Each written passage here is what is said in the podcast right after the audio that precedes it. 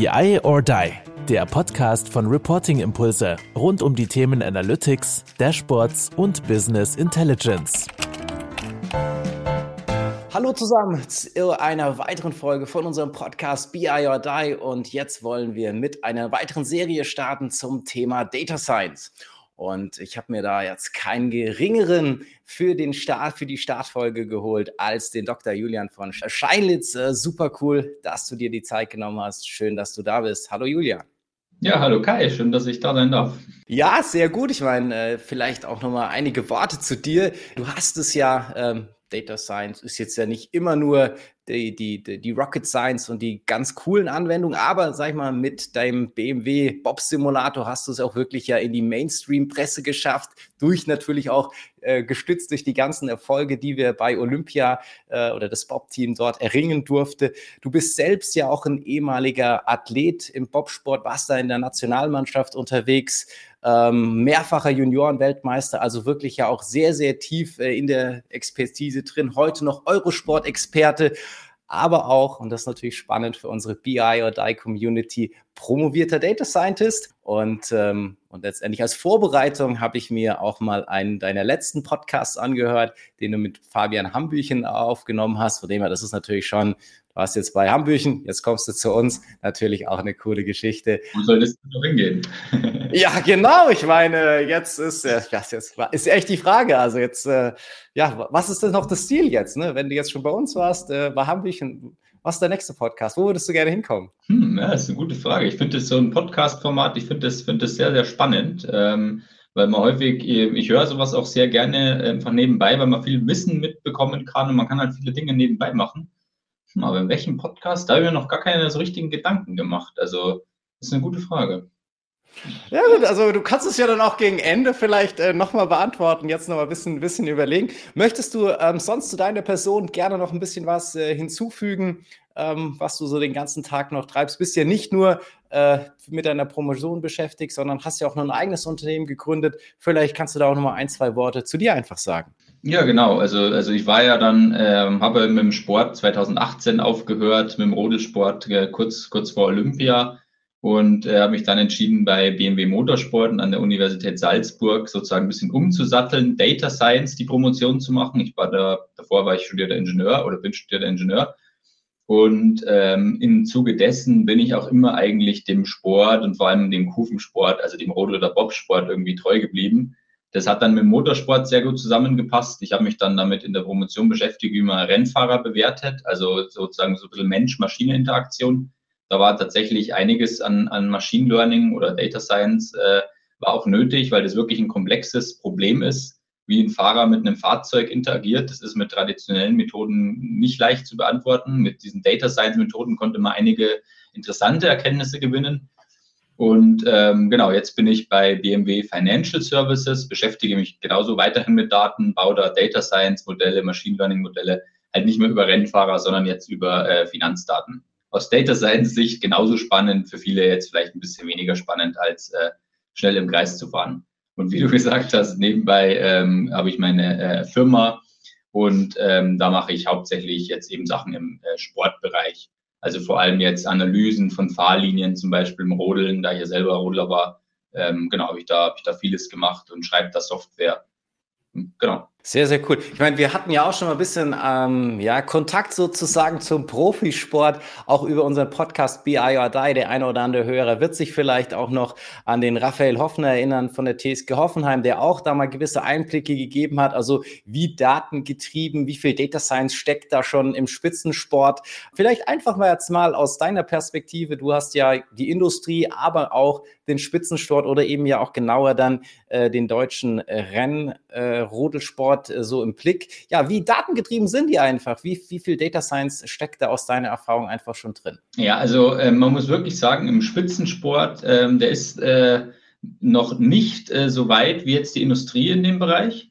Also ich weiß, ich habe damals angefangen, das war ein Projekt, was wir mit BMW Motorsport hatten. Ein guter Freund von mir, der Felix Loch, auch mehrfacher Olympiasieger im Rennrad und auch immer noch aktiv. Und ich haben uns gedacht, hey, wir haben da ein Problem, wir wollen gerne Fahrlinien genauer analysieren und unsere äh, ja, uns besser bewerten einfach und sind da zu BMW Motorsport gegangen und haben gefragt, können uns die mal einen Sensor einbauen. um sowas zu messen. Die haben uns dann den Sensor eingebaut und dann haben wir aber gesehen, was die alles machen und haben gemerkt, hey, da kann man noch viel mehr machen, als jetzt zum Beispiel nur die Geschwindigkeit messen oder so. Da kann man die komplette Fahrt aufzeichnen, man kann sie sich danach in Ruhe anschauen und man kann, wenn man diese Daten langfristig sammelt, so wie es ja im Motorsport äh, der Fall ist, dann kann man da extrem viel machen mit den Daten. Und im äh, klassischen Sport, zumindest im Kufensport, war es bis dahin so, da wurde sehr viel äh, aus dem Bauch heraus gemacht zum einen. Also das Gefühl des Sportlers war sehr wichtig. Das ist auch weiterhin sehr wichtig. Aber jetzt kann man das halt auch um die, um die Daten ergänzen. Und genauso auch, was die Auswertungen angeht. Unsere äh, Trainer, die im Rodeln jetzt zum Beispiel, ähm, die stehen ja wirklich an der Bahn neben der Strecke. Dann fährt der Rodler, Bobfahrer, Skeletonfahrer, was auch immer, fährt da vorbei mit 130 kmh. Und ähm, das geht so und dann sagen die, ja, hm, das war gut, du müsstest noch ein bisschen mehr da machen oder ein bisschen mehr da. Die sind extrem gut da drin, äh, aber es ist halt wahnsinnig schwierig, sowas von außen in so einer kurzen Zeitspanne ähm, sich anzuschauen und dann sofort Feedback zu geben. Und da hilft diese äh, datengetriebene Methode, dass man wirklich die Daten aufzeichnet, man hat in der Datenbank, kann die zu historischen Daten vergleichen. Die hilft einfach ungemein, das Ganze nochmal auch vor allem zu objektivieren. Und unser Ansatz damals war eigentlich immer, okay, wenn wir Formel 1 im Fernsehen geschaut haben, da stand auch nicht irgendwie jetzt der Ingenieur von Lewis Hamilton in der Kurve 5 in äh, Hockenheim und hat irgendwie gesagt, hey, da muss noch ein bisschen mehr links fahren oder so, sondern man sieht die alle nur ganz viele Screens, ganz viele Daten, äh, so arbeiten die und da wollten wir auch hin. Und seitdem, das war glaube ich 2016, ist da auch wirklich, wirklich einiges passiert. Also zum Beispiel jetzt bei, bei den, ähm, beim Felix Loch zum Beispiel, der hat so einen Schlitten mittlerweile im, im regulären Einsatz und da fährt sozusagen immer das, das, das Messsystem mit oder sehr häufig mit und dient da auch als Blackbox, wenn zum Beispiel mal was schief geht. Also es ist einiges schon passiert, aber ähm, ich glaube, dass da noch viel Potenzial nach oben ist. Vor allem jetzt sind wir an dem Punkt, wo man auch mal eine äh, ausreichende Datenmenge hat, dass man auch mal anfangen kann, wirklich, ähm, sage ich mal, mit Data Science Methoden daran zu gehen und langfristige Trends rauszufinden. Das habe ich eben im Motorsport gemacht, um zu schauen, wie entwickeln sich Fahrer zum Beispiel, was sind denn die grundlegenden Unterschiede von Fahrern, dass man ein bisschen wegkommt von dem, okay, der Fahrer fährt die Kurve 5 immer ein bisschen anders als der andere Fahrer, sondern dass man sagt, hey, dieser Fahrer, der lenkt immer ein bisschen früher ein als der andere Fahrer. Also so viel dazu vielleicht.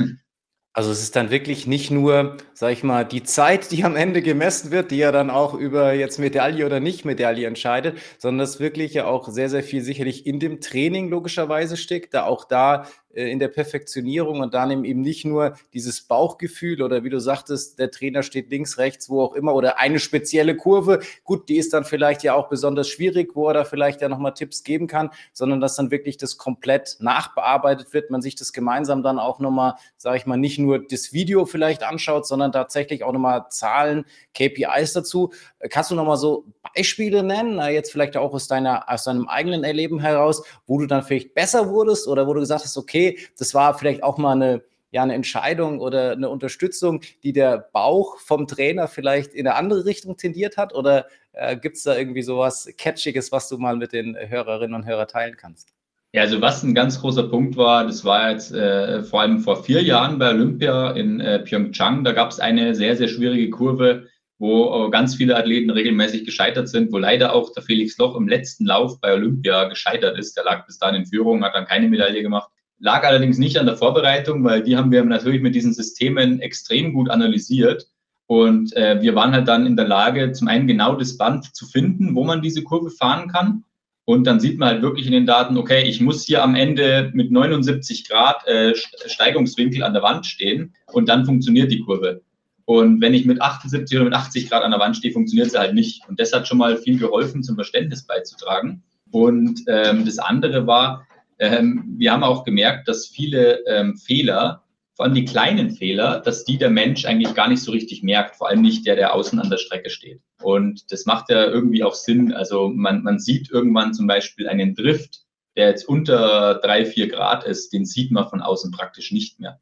Aber mit dem Messsystem kann man das eben aufnehmen. Und so konnte man vor allem viel an diesen ganzen kleinen Fehlern arbeiten, die sonst gar nicht aufgefallen wären oder wo sonst vielleicht gar kein Trainer steht an gewissen Stellen Und ähm, da ist, glaube ich, einiges passiert in dem Bereich. Spannend. Und jetzt habt ihr das, und das war ja dann auch der Punkt, sag ich mal, wo ich tatsächlich äh, auf dich dann auch auf, aufmerksam wurde, das ja nochmal ein Stück weit auf die Spitze geführt. Also nicht nur die Messung und die Analysen danach, sondern letztendlich ja auch nochmal, und so ist es ja in vielen Unternehmen auch, eben nicht nur, ich sag mal, in den Rückspiegel in Anführungsstrichen zu schauen und Analysen zu machen, sondern ja auch eine gewisse Simulation oder gewisse Szenarien auch durchzuspielen. Also da ist ja auch sicherlich der Vergleich viel zu, zur Industrie und das ist ja dann auch so ein Stück weit im Zusammenhang mit deiner Promotion entstanden, als du gesagt hast, okay, du bist äh, beim BMW Motorsport-Team, hast du ja dann auch diese Sache äh, vorangetrieben. Fahrdynamikanalyse im fahrdynamischen Grenzbereich mit der Hilfe von Machine Learning ist ja letztendlich ein Teil von deiner Promotion und da war letztendlich eben auch ein Bereich diese Aufbau von dem Rodelsimulator. Das heißt, da habt ihr ja auch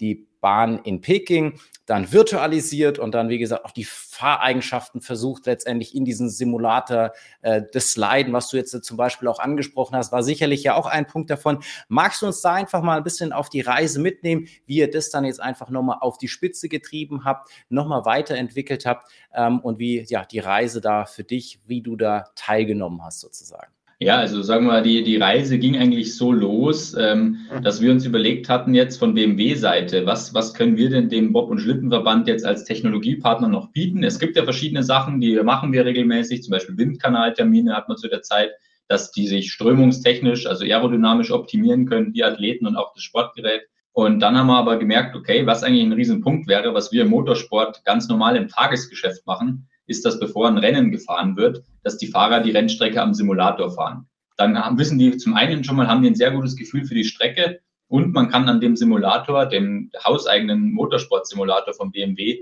kann man sogar die verschiedenen Fahrzeugsetups durchtesten.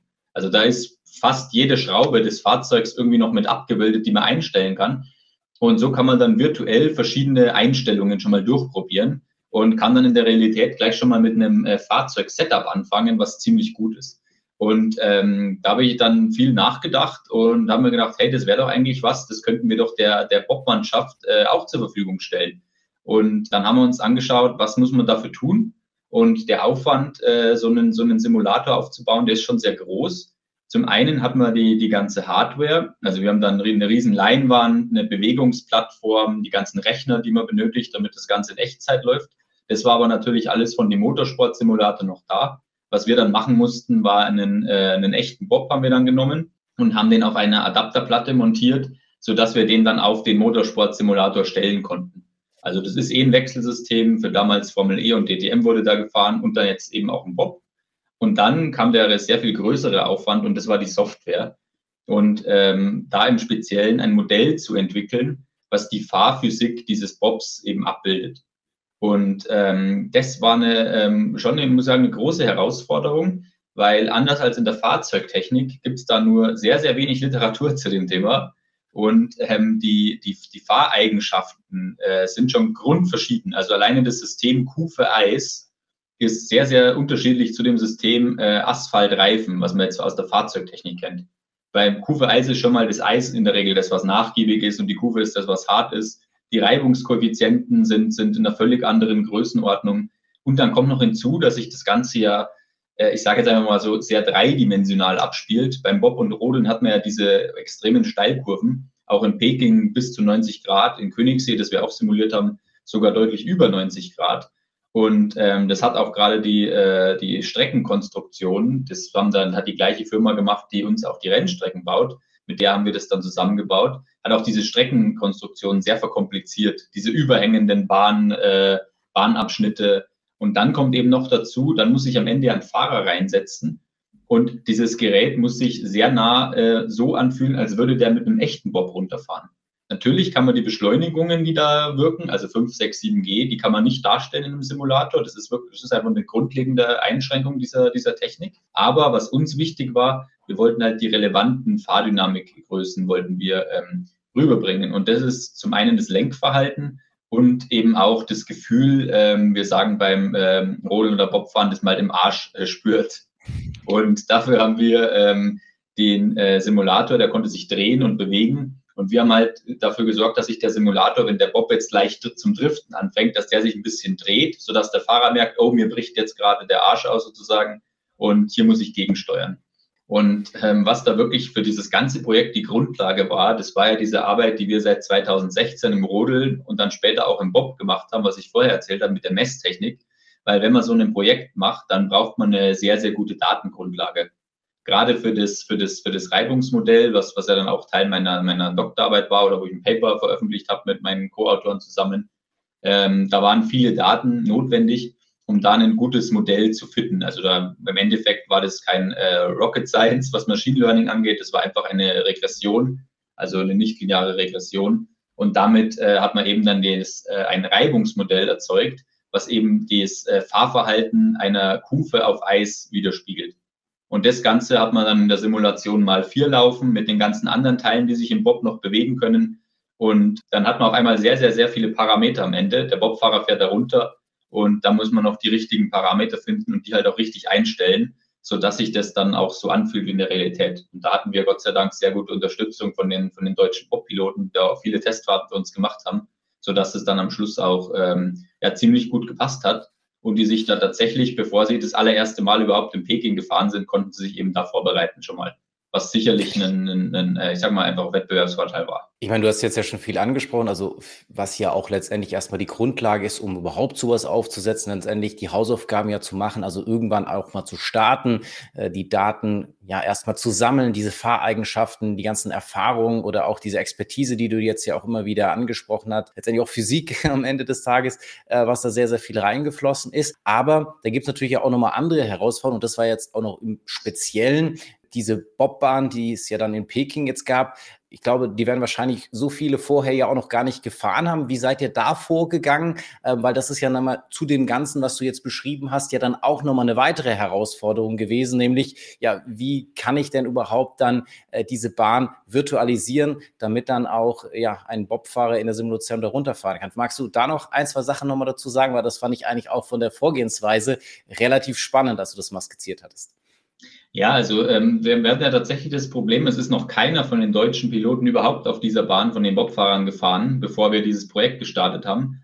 Was wir nur hatten, da waren, da war äh, ähm, ein Jahr zuvor war dann eine sogenannte Homologierung. Da wird die Bahn also abgenommen, da wird geschaut, entspricht die den Sicherheitsvorkehrungen der internationalen Verbände und so weiter. Und von da hatten wir äh, Videoaufnahmen von einem Handyvideo, wo jemand die Bahn runtergegangen ist.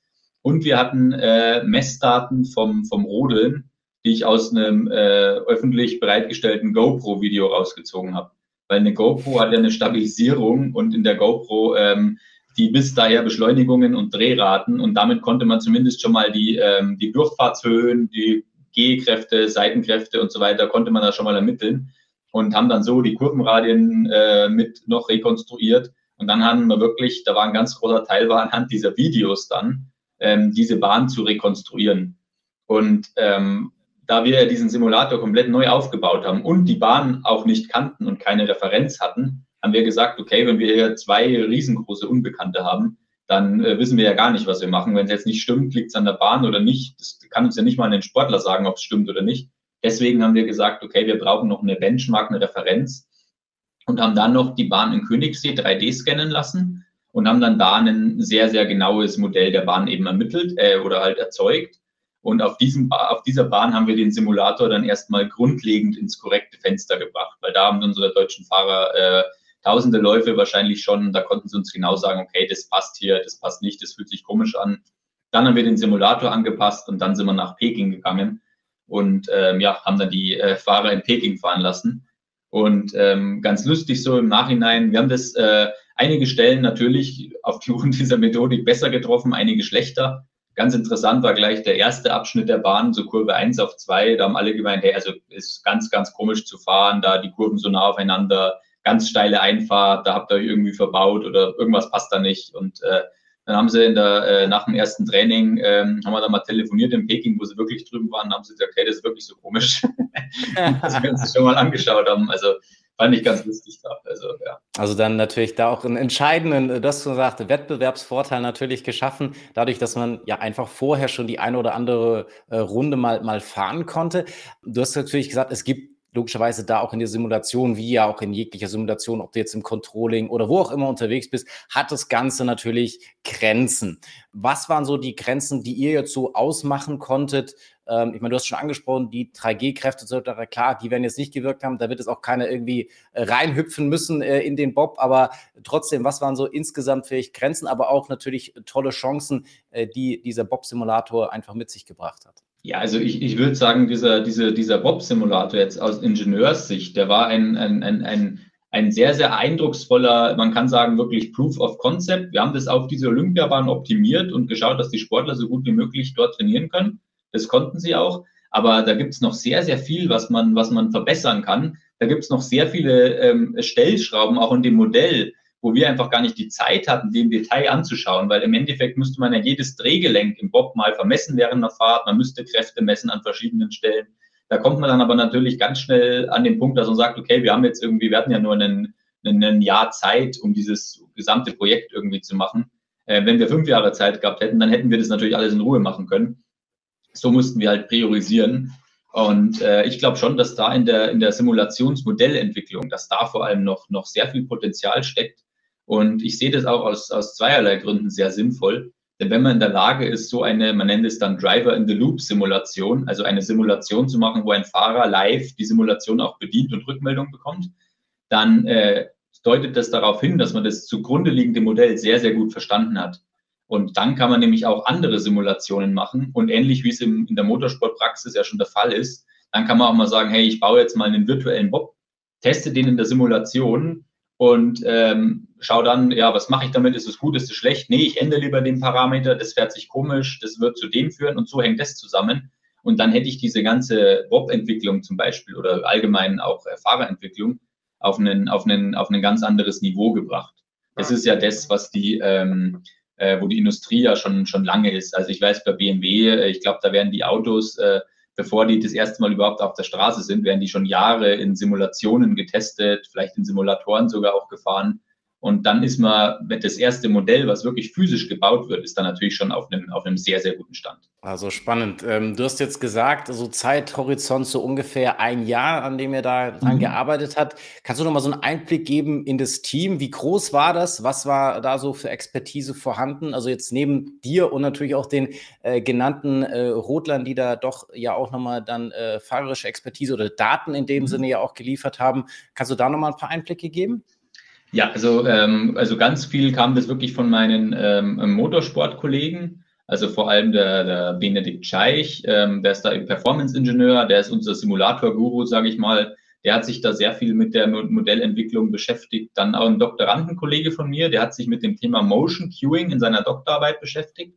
Das ist eben die Wissenschaft, wie muss sich ein Simulator bewegen, damit er sich realistisch anfühlt oder damit er sinnvolles Feedback liefert. Der hat uns dann dankenswerterweise einen ähm, ein Modell gebaut, was dann das Motion Queuing auch war. Das fanden die Bobfahrer dann auch alle super. Ähm, dann natürlich, klar, haben wir da vom, vom, vom Management Unterstützung gehabt, vom Abteilungs- und Gruppenleiter und auch vor allem aus der Konstruktionsabteilung, die uns dann geholfen haben, hey, ähm, wie baue ich hier jetzt diesen Bob drauf, was muss ich dafür machen, hier muss ein Flansch konstruiert werden, ähm, da muss ein Lenkmotor eingebaut werden, wir hatten Hilfe aus der Werkstatt, also das ist natürlich kein Projekt gewesen, wo man jetzt ähm, einfach sagt, okay, wir haben jetzt einfach Budget und äh, ist völlig klar, das muss unbedingt gemacht werden, sondern es war so ein bisschen so ein Projekt, so ein Liebhaberprojekt, wo wir auch darauf angewiesen waren, dass die Leute da vielleicht auch irgendwie Bock drauf haben und uns helfen. Und das haben die, äh, sagen wir mal, dankenswerterweise alle gemacht. Also die waren äh, alle ein bisschen verrückt genug, die Motorsportkollegen, ähm, dass sie da mitgemacht haben. Und auch die Chefs, muss man sagen.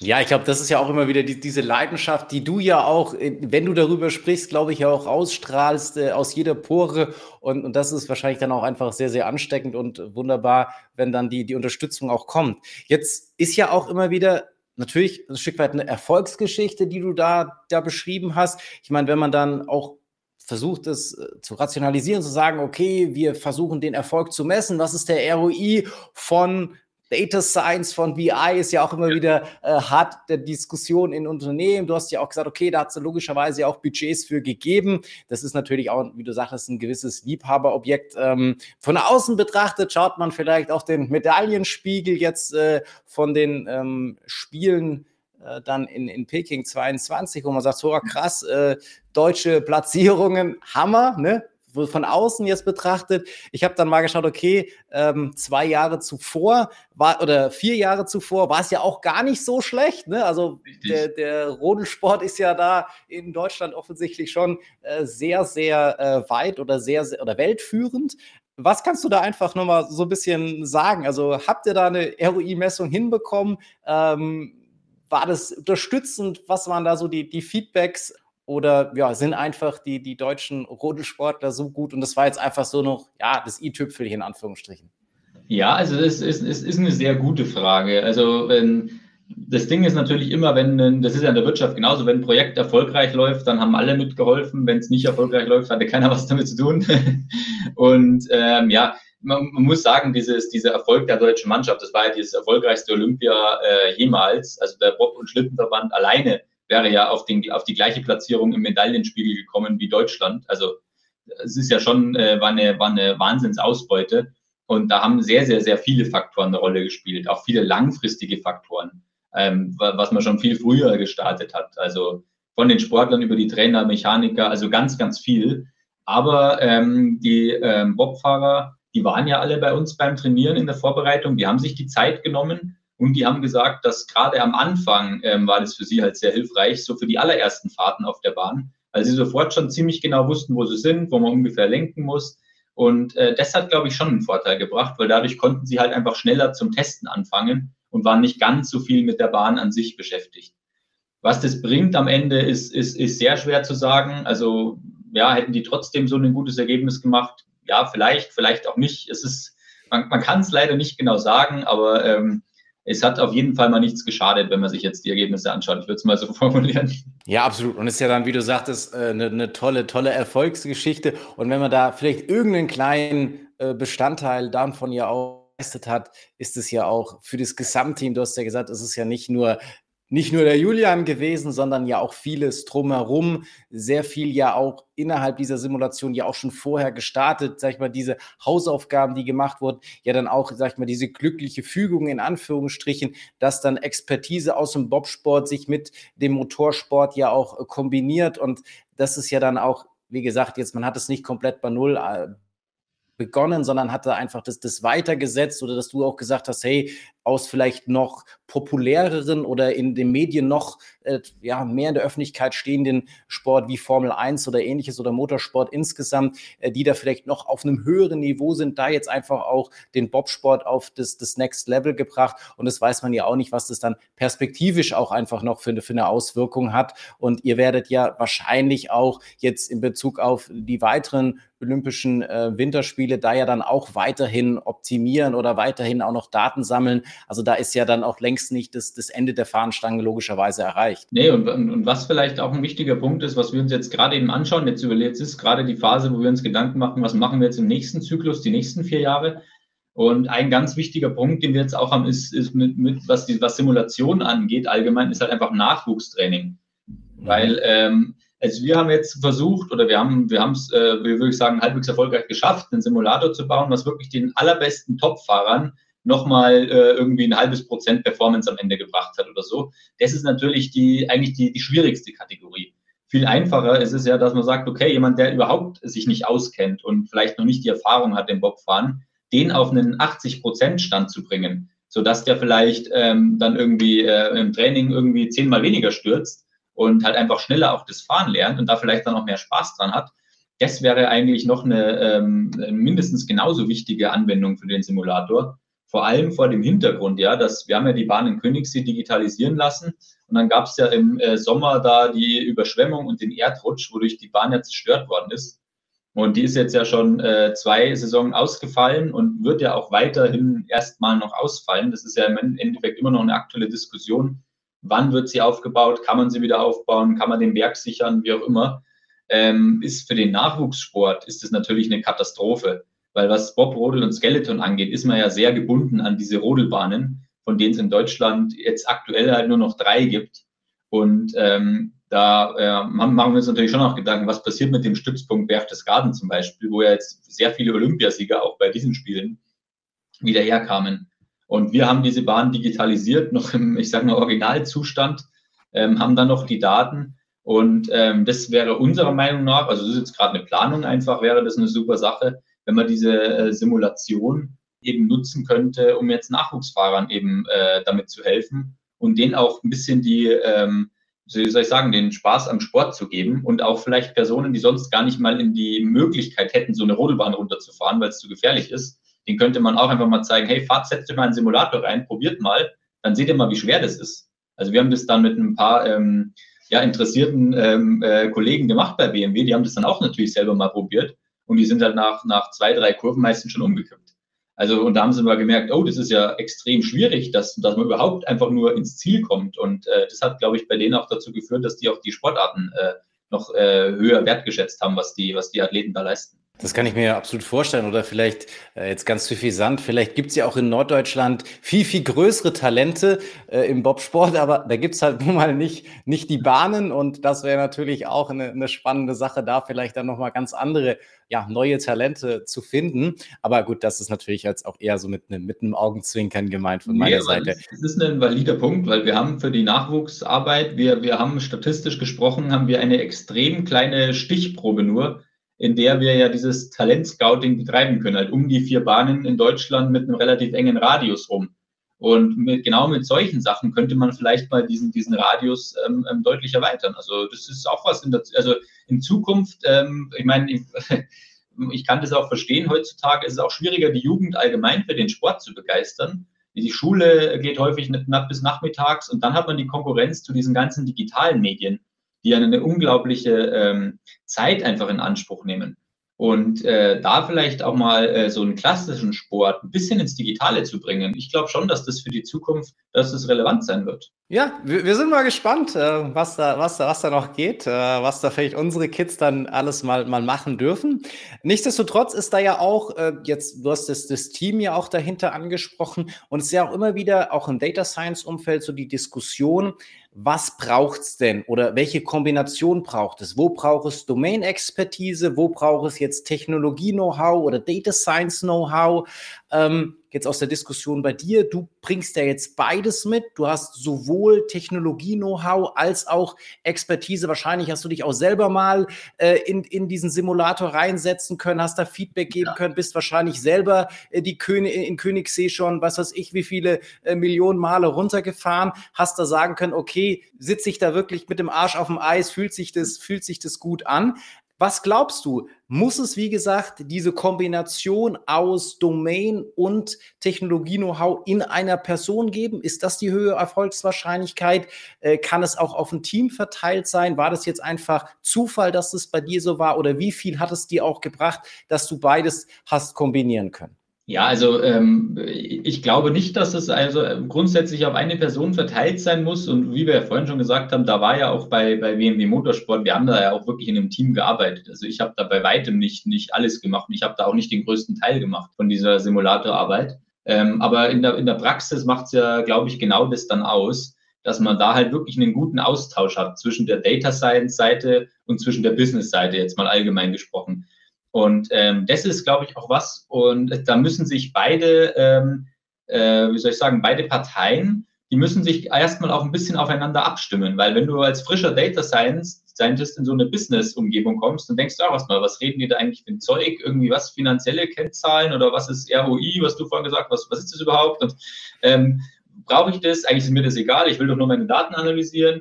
Und andersrum hat man die Business-Seite, die genau das äh, aus dem FF kennt, aber vor allem vielleicht gar nicht genau weiß, wie so Machine Learning eigentlich funktioniert.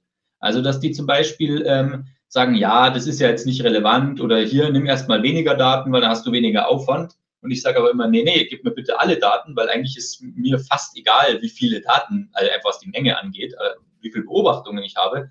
Der Aufwand ist der gleiche und das Modell wird, wird dadurch ja viel, viel besser werden. Und so dieses, dieses Aufeinander abstimmen und es lernen, beide Sprachen zu sprechen, das ist, glaube ich, ein, ein, ein sehr wichtiger Punkt.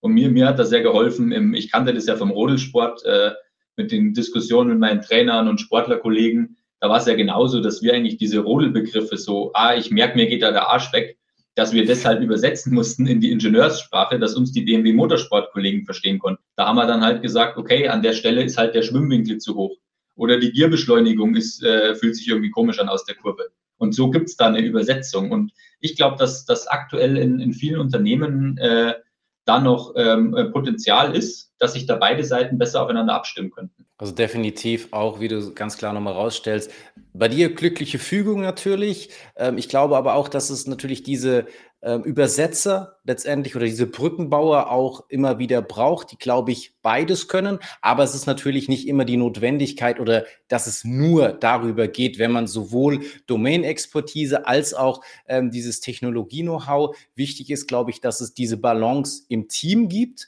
ähm, weil es ist ganz klar äh, Teamarbeit, ähm, glaube ich, wenn man solche großartigen Sachen dann auch auf die Straße bringen möchte und ähm, ja auch die Kombination verschiedener Disziplinen, was es ja auch wieder zeigt aus deinem Beispiel heraus. Und du hast ja auch gesagt, es ist ja dann auch ja, letztendlich vielleicht andere Sportarten, diese Kombinatorik, ähm, die da euch ja auch geholfen hat und natürlich auch wieder dieses Hausaufgaben machen. Wir, wir beginnen einmal und du hast jetzt auch nicht 2016 gesagt, hey, äh, wir, wir müssen direkt jetzt hier in einem Rodelsimulator denken, sondern lass uns jetzt erstmal die Spuren analysieren. Wie fahren wir da rein? Äh, Fahre ich jedes Mal gleich? Was sind da meine Abweichungen etc.? Also das ist ja dann auch immer so schrittweise sich dem, dem Ganzen zu nähern und so glaube ich, ist es auch mit jeder Dateninitiative, die du in einem Unternehmen hast, da einfach in Bezug, was eben dein dein Ökosystem hergibt, damit einfach mal zu starten und dann eben schrittweise zu überlegen, was sind die Fähigkeiten auch innerhalb von meinem Team,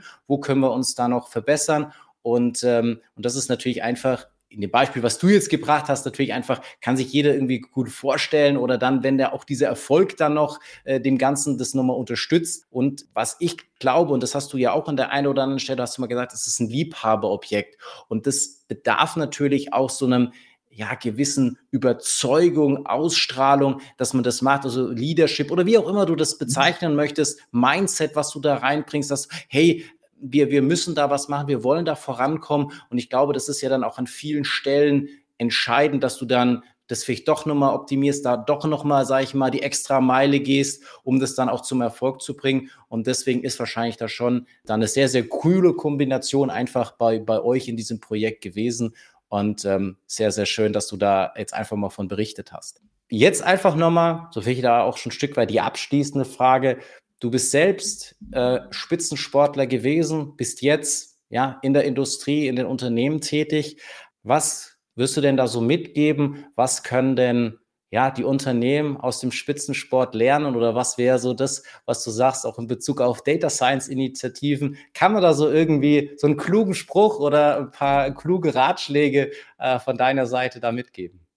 Ja, also, also eine Sache, die man auf jeden Fall, äh, die man im, im Sport halt äh, sehr gut beigebracht bekommt, ist halt einfach mit, äh, mit, mit, mit Fakten umzugehen und halt auch ganz klar zu sagen, okay, das war jetzt ein Erfolg oder das war kein Erfolg und halt auch mit dem Druck dann klarzukommen. Weil wenn man bei einer Weltmeisterschaft bei Olympia runterfährt, da ist halt unten einfach die Zielanzeige und dann kann sonst was sein und die Zeit, die steht aber und dann hat man halt gewonnen oder man hat nicht gewonnen häufig in der, in der Industriepraxis ist das natürlich viel schwieriger zu sagen oder man kann es erst nach einer sehr langen, langen Zeit sagen.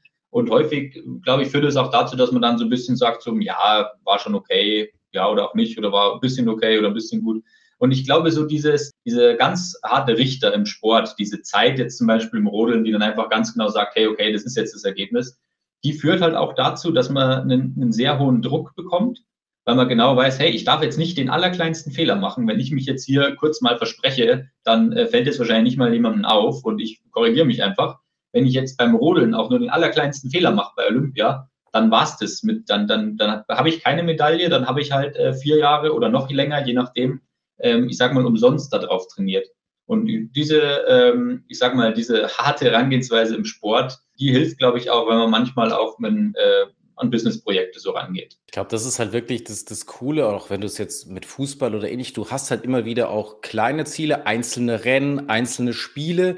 Du hast natürlich auch eine klare Vorbereitung, weißt du, alles klar, da muss ich letztendlich die Grundlagen schaffen, aber dann hast du halt harte Messbarkeit und wie du sagst, es ist dann eben ja, bin ich auf dem Treppchen, ja oder nein? Oder gewinne ich oder ja. gewinne ich nicht? Und da kann man sich sicherlich an vielen Projekten vielleicht auch immer so ein bisschen durchschlängeln und eben nicht zu sagen, okay, Mist, ich habe da jetzt verloren oder ich bin nicht, ich habe nicht die, die Erwartungen erreicht. Im Spitzensport kriegst du dann das harte Feedback und das veranlasst dich dann ja auch vielleicht wieder raus, konsequentere Schlüsse zu ziehen, härter an dir zu arbeiten oder Sachen umzustellen, neue Sachen auszuprobieren. Und das, äh, das, ja, ich meine, das erlebe ich auch in meiner täglichen unternehmerischen Praxis, will ich mal sagen, ähm, wo wir häufig auch so darüber zu diskutieren, äh, was ist so diese Wettbewerbsfähigkeit, äh, was fehlt uns da vielleicht auch an der einen oder anderen Stelle. Und finde ich total cool, total spannend, dass du das jetzt auch wieder so, so aufgegriffen hast.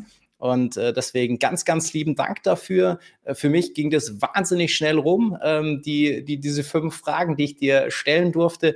Auch ganz, ganz lieben Dank, dass du dir die Zeit genommen hast, äh, hier deine, deine Praxisbeispiele, deine äh, Learnings hier sozusagen mit unseren BI Got Die Community zu teilen. Ähm, von unserer Seite ganz, ganz lieben Dank dafür. Und ja, wie es sozusagen auch gute alte Tradition in unserem Podcast ist, ist es so, dass der Gast ähm, die letzten Worte hat. Du darfst jetzt nochmal tun und machen, was du möchtest, sagen, was du möchtest. Das Einzige, das gebe ich dir vorweg, du musst dich jetzt nicht bedanken, dass du hier Gast sein durftest, sondern einfach nochmal das, was du mitgeben möchtest. Und in dem Sinne, jetzt nochmal von mir Dankeschön und ja, the stage is yours. Ja, was ich mitgeben möchte, ähm, ich glaube, dass man das tun sollte, was mir Spaß macht und dass man, wie ich es gerade gesagt habe, auch Ergebnisse ähm, akzeptiert. Das habe ich für mich im Sport gelernt. Ähm, man braucht es nicht auf die Randbedingungen schieben. Und es bringt nichts, wenn ich sage, ich bin Olympiasieger geworden, dann sagt jeder, das war super. Wer anders, wo es vielleicht unfair war, es hat kurz geschneit und der hatte nicht die Chance, fragt aber niemand mehr danach. Und äh, ich glaube, dass das eine, eine wichtige Sache ist, das zu machen, was mir Spaß macht und das zu akzeptieren, äh, was man nicht ändern kann, die Randbedingungen. Und dann kommt man, glaube ich, auch in der, äh, im Business damit sehr gut klar. Perfekt, Dankeschön. Ja, Dank. Jetzt habe ich mich doch bedankt. Das war BI or Die, der Podcast von Reporting Impulse. Danke, dass ihr auch diesmal wieder mit dabei wart. Wenn es euch gefallen hat, dann hinterlasst uns doch eine gute Bewertung und abonniert den Podcast, um keine weitere Folge zu verpassen. Bis zum nächsten Mal.